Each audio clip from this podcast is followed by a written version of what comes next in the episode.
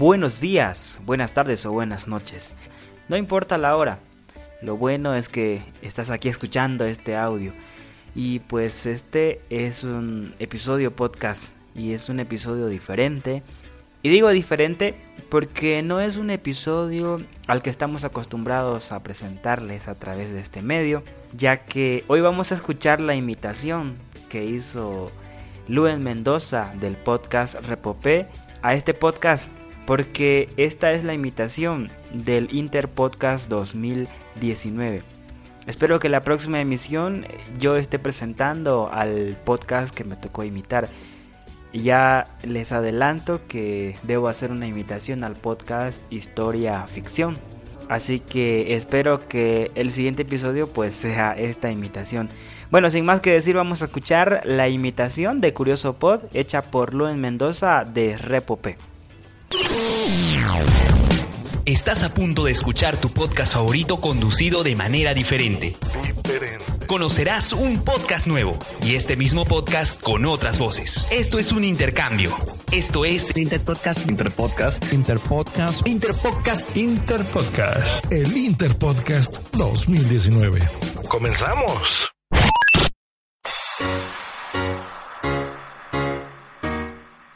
Curioso Pod. Un podcast de Oliver Malele.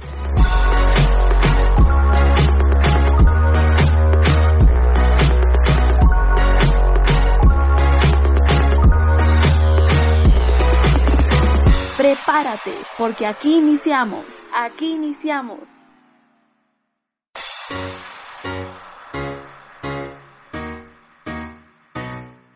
Hola, hola familia curiosa. Buenos días, buenas tardes y buenas noches. Esta no es una emisión más de Curioso Pod. Bienvenidos sean todos ustedes. No soy Oliver Malele, soy Lue Mendoza del podcast peruano Repopé y los estaré acompañando en los siguientes minutos.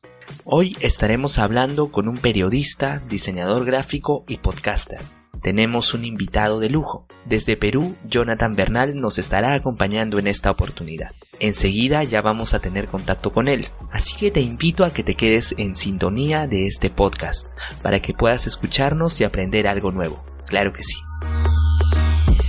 Así que la invitación está hecha. Quédate con nosotros para poder escucharnos y descubrir algo nuevo. Este es el episodio de Repopé imitando a Curioso Pod por el Interpodcast 2019.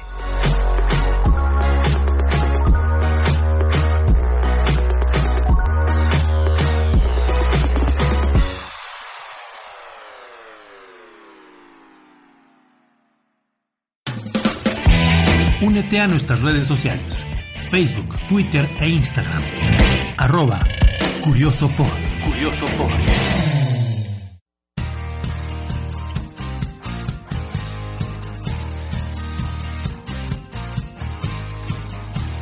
Muy bien, y estamos en Curioso Pod. Como hemos mencionado, no somos bolivianos en este caso, somos peruanos por este episodio del Interpodcast. Y estamos con Jonathan Bernal, él es periodista, él es diseñador gráfico. Y vamos a conocer primero parte de su experiencia y después vamos a hablar de su nuevo proyecto que es Embarcados Digital. Jonathan, gracias por estar aquí y por tu tiempo para Curioso Pod. ¿Qué tal? Buen día, eh, Luen. Gracias por darme este espacio que sé que va a llegar a, a muchas personas y, y, también un poco para comentar cuál ha sido, digamos, mi experiencia hasta hoy dentro de mi, dentro de mi profesión, que es la que comparto con Dios. Coméntanos, Jonathan, ¿cómo así decides estudiar periodismo? El tema del periodismo me entró más que todo porque siempre en mi casa, mi, mis padres siempre han tenido, digamos, que medios a la mano, por decir, tenían los diarios en mi casa, las revistas, la televisión, que me gustaba ver siempre noticieros. A comparación de otros niños que de repente estaban un poco más a ver dibujos, yo me entretenía más leyendo, porque digamos, según mis papás yo aprendí a leer a muy temprana edad, a los 4 o 5 años, y,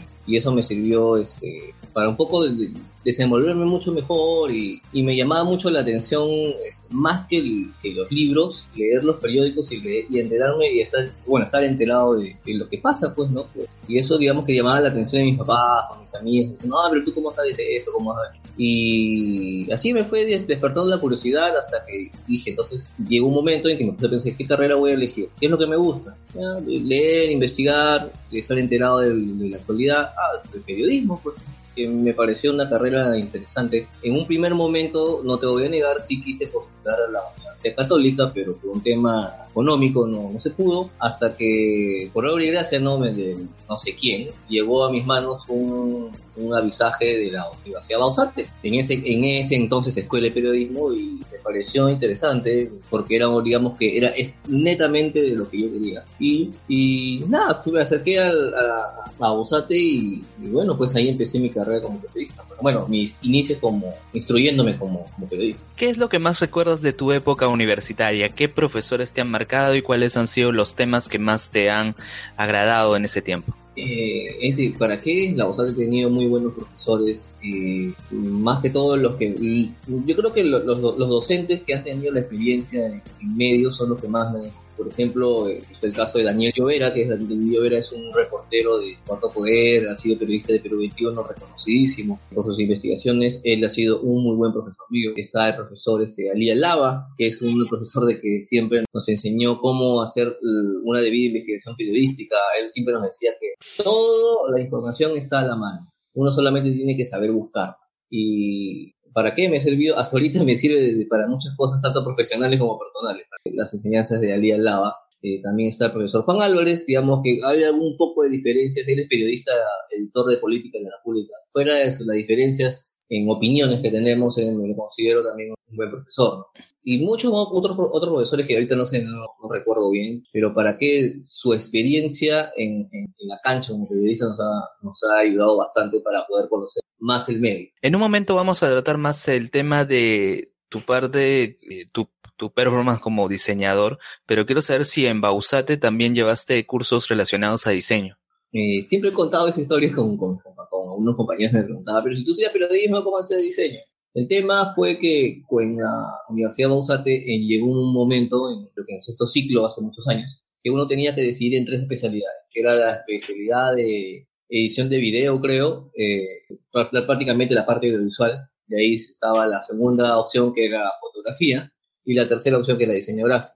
Va- me puse a pensar, eh, edición de video no porque digamos que no tengo las facilidades del caso y aparte no me, no me atraía mucho el tema audiovisual. Eh, el tema de fotografía me gustaba, pero no tenía una cámara semiprofesional a la mano, así que dije, diseño gráfico es una buena opción porque tengo las herramientas, tengo una computadora, eh, me gusta un poco ver este eh, el tema de, de cómo, cómo se hacen las revistas, en ese momento sí me llamaba mucho la atención, y opté por la especialización de diseño que en ese momento la OSATE lo denominó como diagramas, diseño, diseño y diagramación periodística. Y ahí empecé a hacer mis pininos, este, como diseñador, eh, digamos que si es que yo me pusiera a ver los diseños que hacía antes, como poco que no me gustaba mucho, pero poco a poco fui aprendiendo los tips y, y, y mientras más se masificaba el internet también, obviamente había mucho más opciones de, inspiración en, en, estilos que me han permitido pues es- desarrollarme lo que ahorita soy también como digamos que un me considero un, buen diseñador más que bueno efectivo y, y ágil Y cuando ya empiezas a hacer prácticas eh, para la universidad, ¿empiezas por la rama de diseño o por otras áreas del periodismo? En realidad en el tema de prácticas eh, por unos temas eh, digamos que personales no digamos que mi, mi, mi, mi, periodo de prácticas no fue tan tan largo. Yo realicé prácticas en el instituto CEPEBAN que era un instituto de, de enseñanza bancaria. En ese tiempo tenía contactos y pude entrar al área de comunicaciones donde realizaba digamos que la parte de diseño también y también un poco en la, eh, la parte de comunicaciones apoyando un poco los eventos más que todo institucional ahí realicé digamos que mi, mi, mis primeras mi, mis primeras prácticas y fueron muy cortas porque empalmé justo para entrar al trabajo en el que ya estoy, que ya tengo muchos años ahí. Eh, por eso, digamos que mis prácticas no fueron tan tan largas. Pues. Empalmé de frente de esas prácticas de CPBAN, empalmé a, a mi trabajo. Y justo tu trabajo es hacia donde vas a llegar también, que es el podcasting con Embarcados Digital. Bueno, ya tiene unos cuantos episodios. Pero entonces, ¿cómo fue ese paso ya de acabar eh, la etapa universitaria para ya iniciar lo que es tu carrera eh, ejercida ya eh, en, en, en, el campo laboral, ¿no? ¿Cómo fue ese paso de culminar la universidad y ya empezar con este trabajo que, que mantienes hasta ahora? Y bueno, para dar un poco de inicio a, a, contar el tema del trabajo y trabajo para el área de comunicaciones de la Marina de Guerra del Perú. Eh, ya tengo hace casi 7, 8 años más o menos trabajando ellos. Sí, cuando recién inicié en mi campo laboral, digamos que no lo sentí tanto porque yo ya tenía contactos en la de mi familia, pero ha trabajado, bueno, varios familiares míos trabajaban ahí. Y ya cuando terminé la universidad, digamos que ya tenía un, espacio, por decirlo de manera. Había postulado y, y los jefes que en ese tiempo tenía, con los que tenía contacto, eh, ya más o menos sabían de mis condiciones y prácticamente fue un, me convocaron y obviamente tuve que seguir el trámite regular de, de, de postulación, pero ya contaban pues que yo era un periodista y que también sabía diseño. Digamos que no fue tan difícil esa transición de, pasar la etapa universitaria a la, etapa laboral. Eh, obviamente que antes de terminar la etapa universitaria también me había desempeñado en otras labores que no nada y las cuales he cogido más experiencia en lo que es trabajar bajo presión. Es, y creo que es uno de los escollos en los que la mayoría de gente se, se traba o tiene problemas. Digamos que las cosas fuera del periodismo me han ayudado a, a, a, a, sobrellevar ese pressing que, que, que genera pues el trabajo. ¿Cuáles eran tus funciones al iniciar ya tu trabajo en el campo profesional en la Marina? ¿Era estrictamente diseño, como mencionas, o también otras labores de comunicaciones, que es el área en donde te desempeñabas? Bueno, en un principio, eh, un tema de que ah, faltaba personal en el tema de, en el área de, por decir de una manera, de estrategia de marketing, comunicación estratégica en la Marina, eh, trabajé en esa oficina. Eh, donde veía el tema de diseño y también veía el tema de educación. El tema de, más que, más que periodismo, era como una especie de comunicacional, porque no tenía que planificar qué estrategias se tenían que seguir, eh, estar atento a lo que decía, digamos, que los medios de comunicación, de repente alguna noticia que, que, por ejemplo, tenga que, una noticia que sea negativa hacia la Marina, nosotros teníamos que procesarla y ver qué estrategia nosotros teníamos que seguir para poder eh, aplacar ese tema, ese, esta, ese tema de malas noticias que hay. Ahí, más que, más que comunicaciones, eh, era la labor de diseño, gráfico, ahí también empecé a, a perfeccionarme un poco más, los jefes me, iban conociendo más y ya eh, era como una especie de, un de, diseñador gráfico al, cual siempre acudían para realizar toda la parte de, la parte de las piezas gráficas que se realizan en la Marina. Y estamos hablando de hace por lo menos unos eh, del 2000, 2011, 2012, donde las redes sociales no eran muy masivas. En ese tiempo la, el tema netamente de diseño era el tema de diseños impresos y el tema de, la, de las revistas que, edita la, la Marina, las revistas institucionales. Cuando ya se masificó el tema de las redes sociales, de Facebook, Twitter, ya empezamos ya a variar un poco esos diseños y poder adaptarnos a un, lenguaje mucho más juvenil, mucho más amigable para, para poder llegar a la población que obviamente está en búsqueda, digamos que de, contenido, de contenido eh, informativo, pero también entretenido. Claro, además de el curso de diagramación que llevaste en la universidad, te has especializado en diseño con otros cursos. Creo que también en sí se llevaste un curso de diseño digital. Sí, sí, claro, sí. Eh, cuando yo veía de que ya necesitaba mm, algún respaldo en, dentro de mi documentación para poder decir yo soy diseñador, eh, me animé por un curso en CICE, Instituto CICE, donde llevé el curso de diseño, diseño gráfico digital, eh, donde me pude especializar en todo lo que es la de Photoshop, InDesign, Illustrator, y, y pude perfeccionar mis conocimientos, pues, y también tuve intercambio con otros diseñadores que tienen este, buscaban perfeccionarse y, y qué fue una, una, buena experiencia que duró casi un año. Eh, y también me especialicé también en, diseño publicitario en el Instituto Peruano de Arte y Diseño en IPATE, que es Miraflores.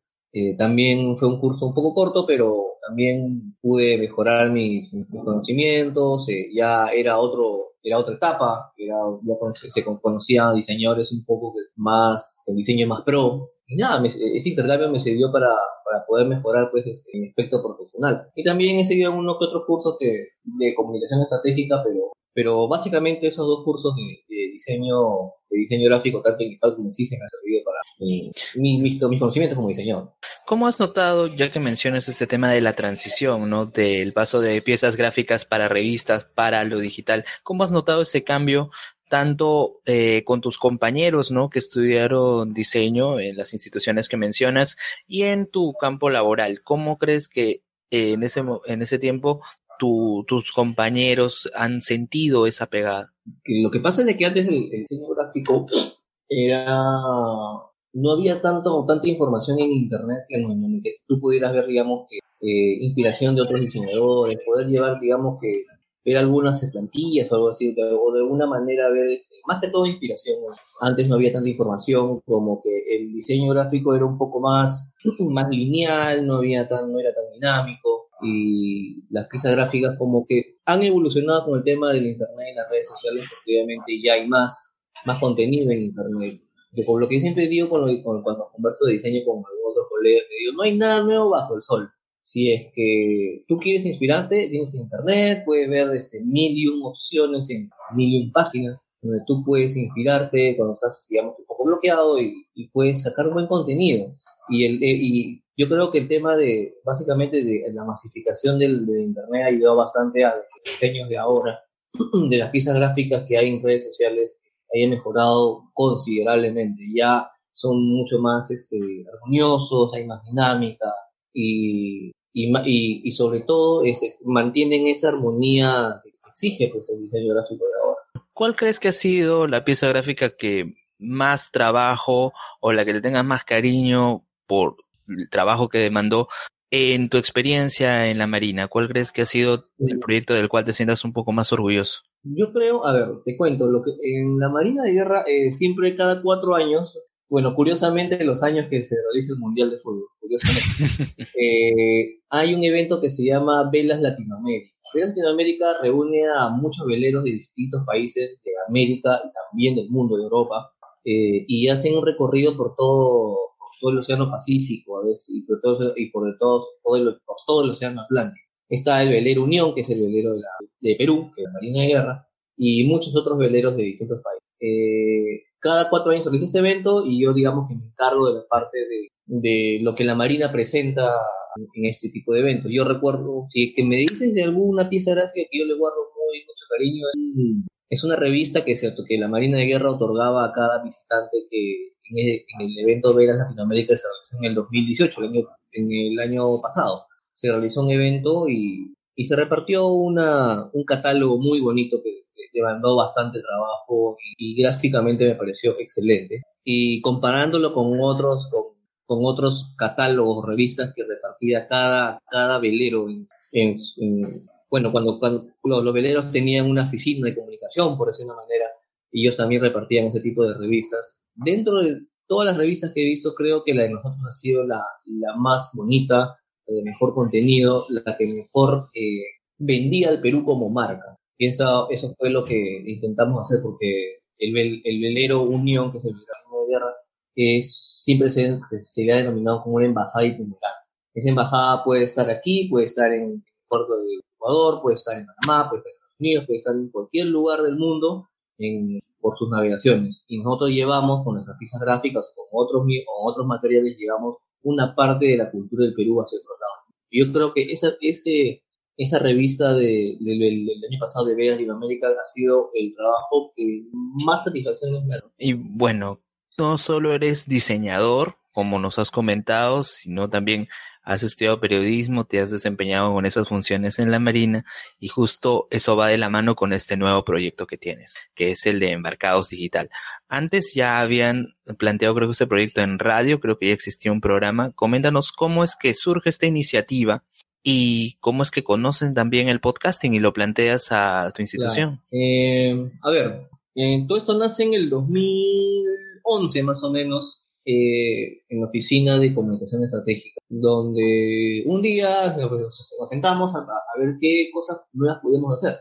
Y recuerdo mucho que mi jefe eh, en ese momento era un muy entusiasta, muy, eh, muy trabajador. Y en ese momento nos dijo, chicos, ¿y por qué no tenemos un programa de radio? Y dijimos, ah, sí, puede ser, lo planteamos, desarrollamos el plan y lo propusimos a, digamos que a, los comandos de la Marina de Guerra lo aceptaron y ahora teníamos que ver en qué radio iba a salir. Empezamos a buscar opciones y la radio que digamos que nos salía relativamente más cómoda y que tenía una audiencia aceptable, por decirlo de manera, era Radio Libertad. Radio Libertad es una radio que ya tiene 50 años de existencia, sale por, por AM, pero es un eh, tiempo, tiempo atrás Radio Libertad era una radio relativamente conocida y, y la noticiosa y musical también. Y bueno, pues nosotros nos alojamos con nuestro proyecto de Embarcados, se llama Embarcados. En el 2012 empezamos las transmisiones de nuestro programa en radio. En ese momento no era parte del programa, solamente digamos que planteamos el, el proyecto y otra, otra oficina se, se encargó de, de, de concretarlo, pues. Pero a medida que pasó el tiempo, eh, y donde ya las personas que se encargaban de de radio eh, tenían otras labores o simplemente fueron destinados a otras a otras oficinas eh, tomé la tomé, tomamos la posta yo con bueno voy a mi compañero se llama Omar en el mercado digital pero su nombre es Juan Pablo Lizarra es un ex es un ex cadete de la Marina de Guerra eh, que tiene muchísima experiencia conoce a muchas personas de la Marina de alto grado de alto grado y ese, esa, esa experiencia que tiene él eh, me ha ayudado bastante a conocer un poco la Marina y a llevar eh, ese, esa experiencia que él tiene como también como comunicador, porque también ha estudiado comunicaciones y tiene, ha tenido experiencia en varios medios de comunicación.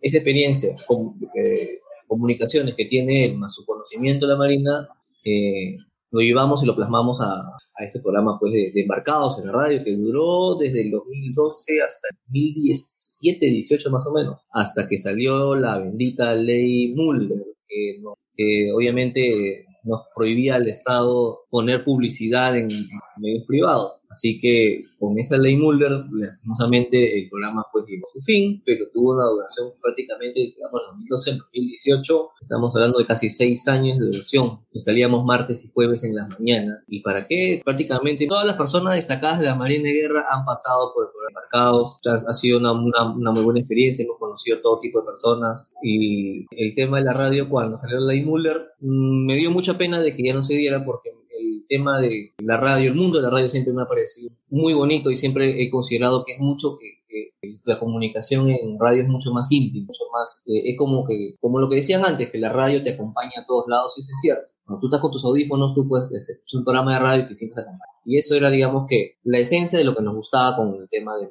lo, ahora, por lo otro que tú me decías, salió la ley Mulder y, y obviamente nos quedamos sin, sin programa de radio.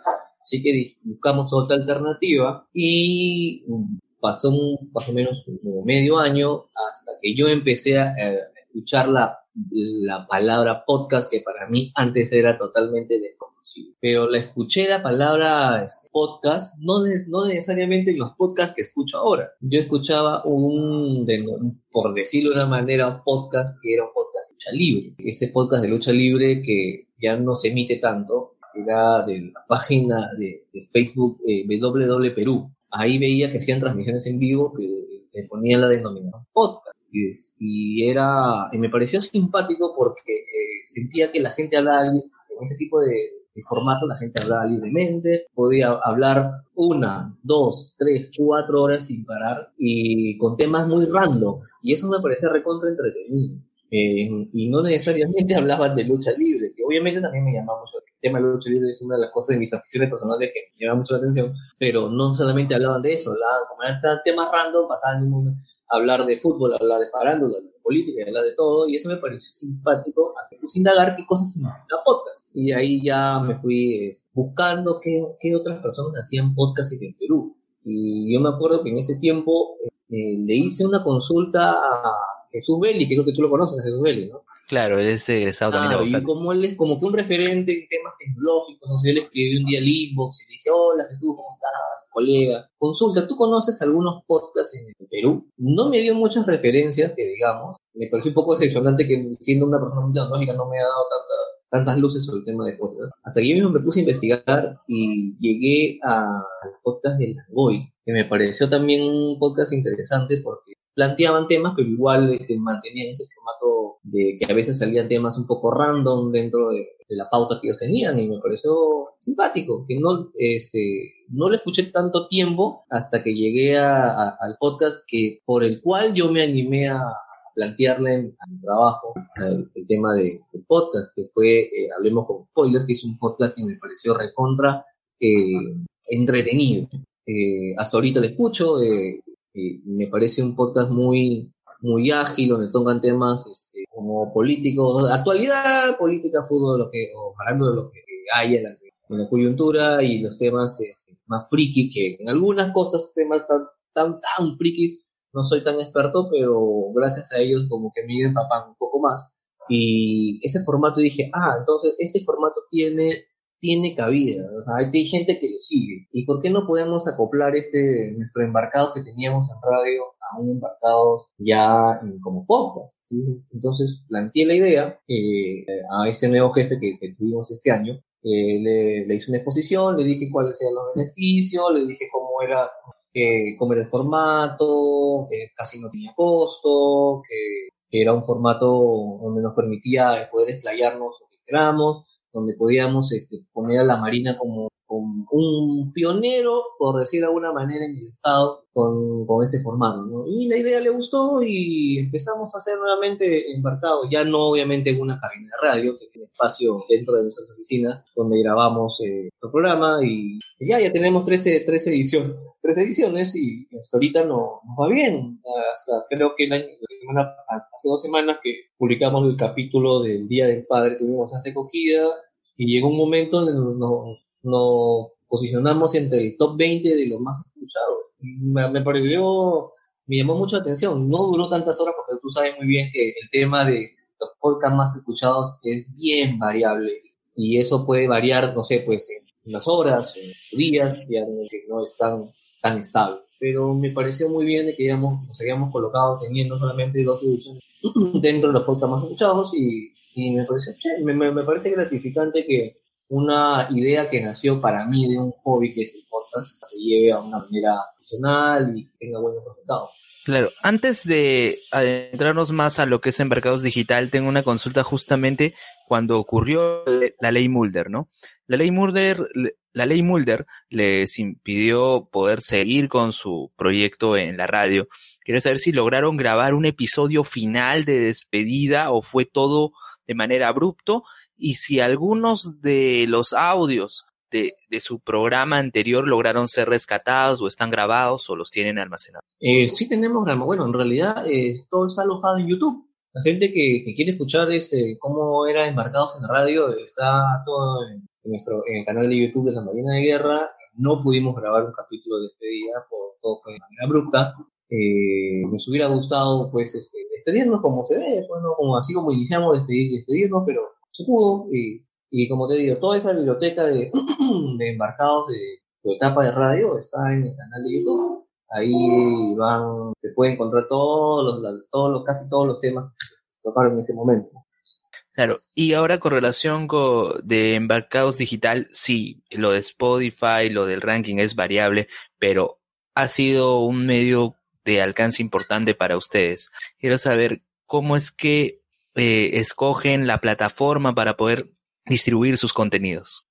Claro, eh, cuando les planteé el tema de, de, este, y me dieron la luz verde para hacerlo, eh, tuve que consultar pues este, a personas que estaban metidas en el tema de cómo se edita o cómo se transmite un podcast. En este caso, bueno, creo que acudí también a ti, Luen, acudí a Alberto Escalante, que es, digamos que unas personas que pertenecen a Leemos un Spoiler, que también me dio muchas luces, eh, a los chicos del podcast de por, por, por, las rutas de la curiosidad, con el cual mantengo una, una comunicación bastante cercana, pues, ¿no? Es, digamos que el contenido que tienen ellos eh, un poco parecido al que nosotros queremos hacer eh, en la parte histórica, que aún no la tocamos en el mercado digital, pero queremos llegar a eso. Y esas partes, esas, esos speech este, técnicos de a qué plataforma subirlo, me dieron las personas que te menciono. ¿Y por qué elegimos la plataforma de Evox? Porque eh, era una plataforma donde se alojan casi todos los podcasts en Latinoamérica y sé que también en todas partes del mundo. Una plataforma eh, amigable y que nos permitió subir rápido nuestro contenido a Spotify, que era el lugar donde queríamos estar. Porque sabemos que Spotify tiene una, una, una gran acogida, tiene bastante demanda, es, es prácticamente el, reproductor de audio más más descargado del mundo. Entonces dijimos, no, acá nuestra idea es estar en... Y, ya a, partir de eso, de, de, esos tips que me dieron, eh, eh, pudimos este, alojarnos en Spotify y como te digo, hasta ahora nos sentimos este, tranquilos y felices con los resultados.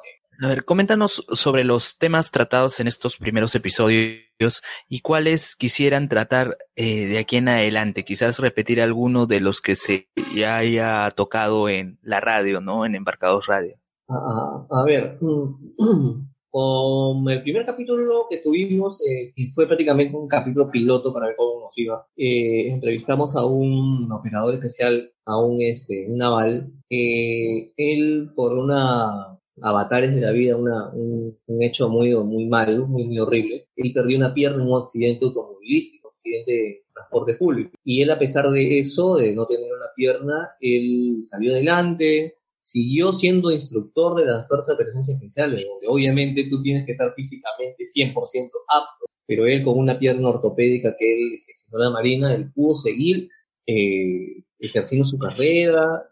La, mayoría de operadores especiales que salen de la Marina son instruidos, han pasado por él y, le agradecen bastante su instrucción. Y él también es deportista paralímpico, incluso él va a estar participando en los Juegos Panamericanos, para, para, para Panamericanos que va que van a hacer este en julio. Él no, bueno, obviamente ya no va a estar en la carrera de atletismo donde él había destacado, ahora va a estar en, el rubro de, en el rubro de tiro, pero ¿para qué? Él ha sido una persona destacada, nosotros dijimos, es una, es un invitado que no, que sí, que, que, que, nos puede contar alguna experiencia acá. Y sí, ¿para qué? En ese primer capítulo nos, nos fue muy bien. En el segundo capítulo, como era eh, cercano el Día del Padre, eh, optamos por entrevistar a un, a un naval. Eh, bueno, la idea era entrevistar a dos, que eran dos hermanos, bueno, son los hermanos Nieva. ¿Quién? Bueno, los hermanos Nieva eran hijos del comandante Nieva. El comandante Nieva, para ponerlo un poco en contexto, era el comandante del submarino BAP Pacocha.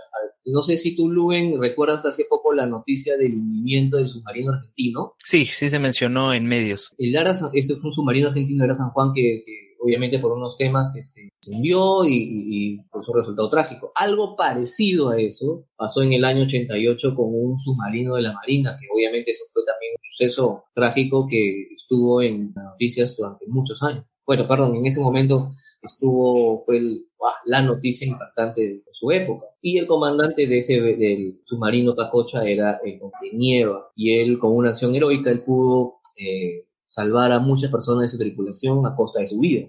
Eh, por eso entrevistamos a sus hijos por el Día del Padre. Y ellos eh, pues, mencionaron lo orgullosos que se sentían de él, de cómo seguir su legado, de, de a pesar de que ellos han visto que su papá siendo naval y cumpliendo sus funciones eh, falleció, ellos también querían seguir la estela a pesar de algunas uh, no, no, no tan buenas, no, no, no, tan buena recepción de parte de la familia, pero igual son unos navales destacados y, y ellos pudieron este, en esa entrevista que le hicimos re, recordar a su papá con bastante cariño y, y recordarle a nosotros que la Marina lo considera pues, como un héroe. Y en ese tercer capítulo, el último que hemos colgado hace de ayer, el capítulo, en el tercer capítulo hemos entrevistado a dos infantes de Marina que estuvieron en la operación Chavín de Guanta, que es el rescate de rehenes más exitoso que hubo. Ellos fueron parte de estos, de estos 144 comandos que entraron a la residencia en el año 97 y nos han contado unas experiencias pero únicas cómo ha sido el antes, el durante y el después de la operación. Eh, su tema de cómo guardaron este hermetismo durante mucho tiempo para, para que no supiera nadie sobre eh, el tema de la operación, eh, cómo lo recibió su familia y cómo han pasado los años y ahora son declarados héroes por el Estado peruano, ¿no? Y ese tipo de temas donde resaltamos a los navales, no muy, mucha gente los conoce. Eh, ese, es, digamos, que la esencia de nuestro podcast. Queremos resaltar a, los navales destacados. Como siempre hemos dicho en, la, en las nosotros tenemos héroes de carne y hueso. No solamente está Grau, está Bolognese, está Quiñones, o muchos héroes de que nos ha dejado la historia. Tenemos héroes eh, de carne y hueso que aún siguen eh, laborando en Marina de Guerra o en Ejército, en Fuerza Aérea, en, en realidad en todas las fuerzas armadas eh, aún siguen luchando en, en las zonas recónditas del Perú, en Ibrahim, en otros sitios más, en este caso no contra el terrorismo, sino contra el narcotráfico, pero que siguen ahí luchándola. Y esto queremos, nosotros queremos resaltar ese embarcado eh, la interesa de los navales, eh, su trabajo, y también vamos a tocar un tema, también otros temas que son, eh, queremos también un poco hablar temas médicos, porque tenemos la Marina de Guerra también asimila médicos, y ellos también tienen muchas cosas que contarnos, temas de salud, eh, también tenemos eh, historia, que también obviamente que me gustaría pues aprender un poco más de la historia de la Marina. Y también tenemos eh, historiadores que también nos pueden dar uh, uh, muchos datos acerca de, cómo ha sido la historia de, del Perú, del mar y, de la Marina de Guerra. Así que en el próximo capítulo digamos, vamos a tocar temas un poco históricos y, y salirnos un poco de, de, lo que hemos estado haciendo en estos últimos capítulos.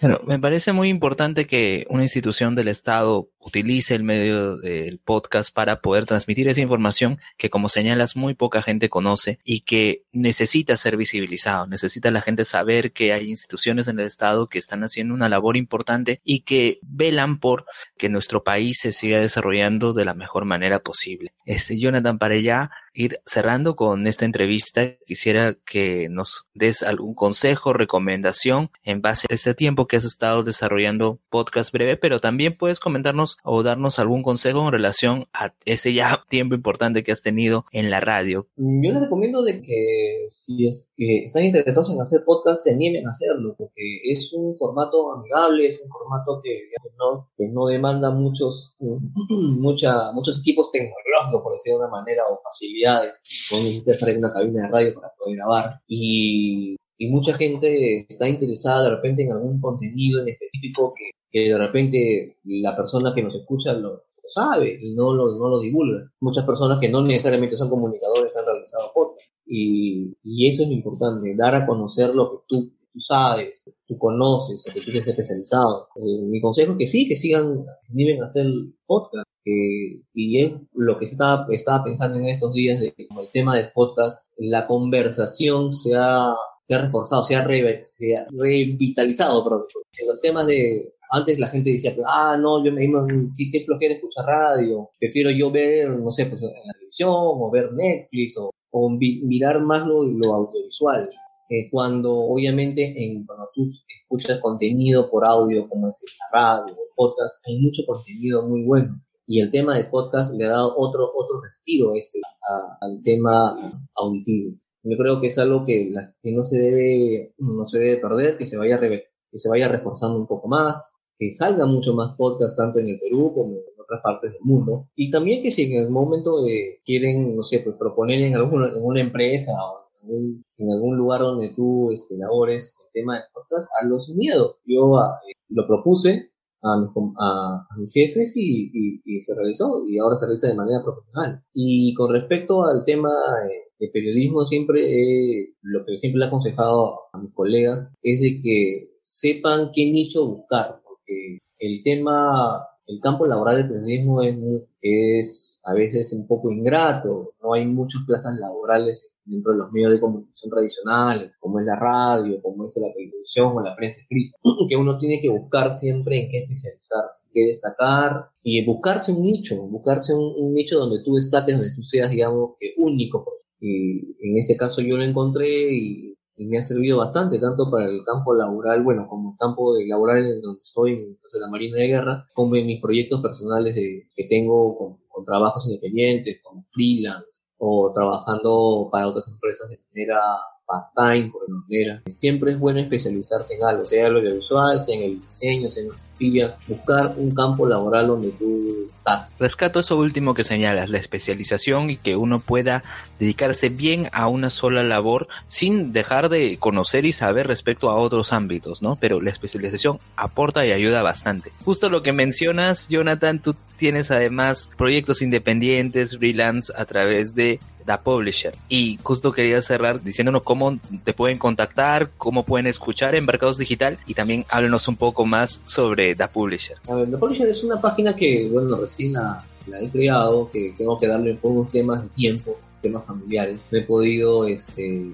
poner más contenido, pero sé que en poco tiempo ya este, voy a poder alimentarlo con los trabajos. Más que todo voy a publicar ahí los trabajos de diseño avanzado. Bueno, también tengo mi cuenta en, Behance, que es una, es una plataforma donde muchos diseñadores de trabajos. Y donde también está algunas, algunas cosas que he hecho yo. ¿Cómo me pueden contactar? Bueno, primero eh, que escuchen el mercado digital, que es podcast de la Marina de Guerra, que sigan a las redes de la Marina de Guerra en Facebook, Twitter y en Spotify también está mercado digital y que se enteren un poco más de lo que hace pues la Marina de Guerra, que no solamente son navales que solamente están trabajando en épocas de guerra, que siempre están trabajando por el bienestar del país en, distintos ámbitos, tanto como la acción social que realizan ellos, como en, la seguridad que brindan en las fronteras y en, la lucha contra el ilícito del país. Y ahí en Embarcado van a encontrar todo el contenido que quisieran enterarse acerca de la Marina de Guerra. Y mi red, bueno, tengo una página de Facebook que es JB Diseño de Grabación, que también está un poco también a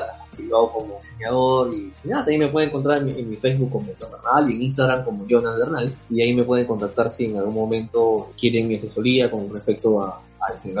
Correcto, Jonathan, muchas gracias por tu tiempo y por estar aquí en este episodio del Interpodcast, eh, imitando a Curioso Pod. Entonces, con esto cerramos esta edición y no se olviden, como dice Jonathan, lo pueden encontrar en sus redes sociales, en Instagram y en Facebook. Conmigo será hasta una nueva edición del Interpodcast posiblemente, pero ya en la siguiente volverá Oliver Malele de Bolivia, porque este podcast es boliviano, para compartir con ustedes nuevas experiencias de profesionales en Internet. Hasta la próxima. Chao.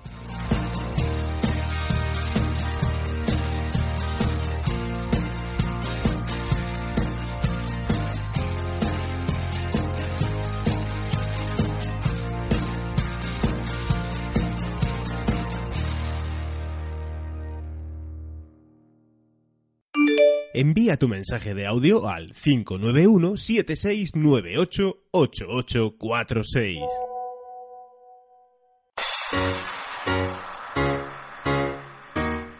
Curioso Pod. Por hoy llegamos al fin, pero regresamos en una próxima edición con temas de tu interés. Curioso Pod, Curioso Pod.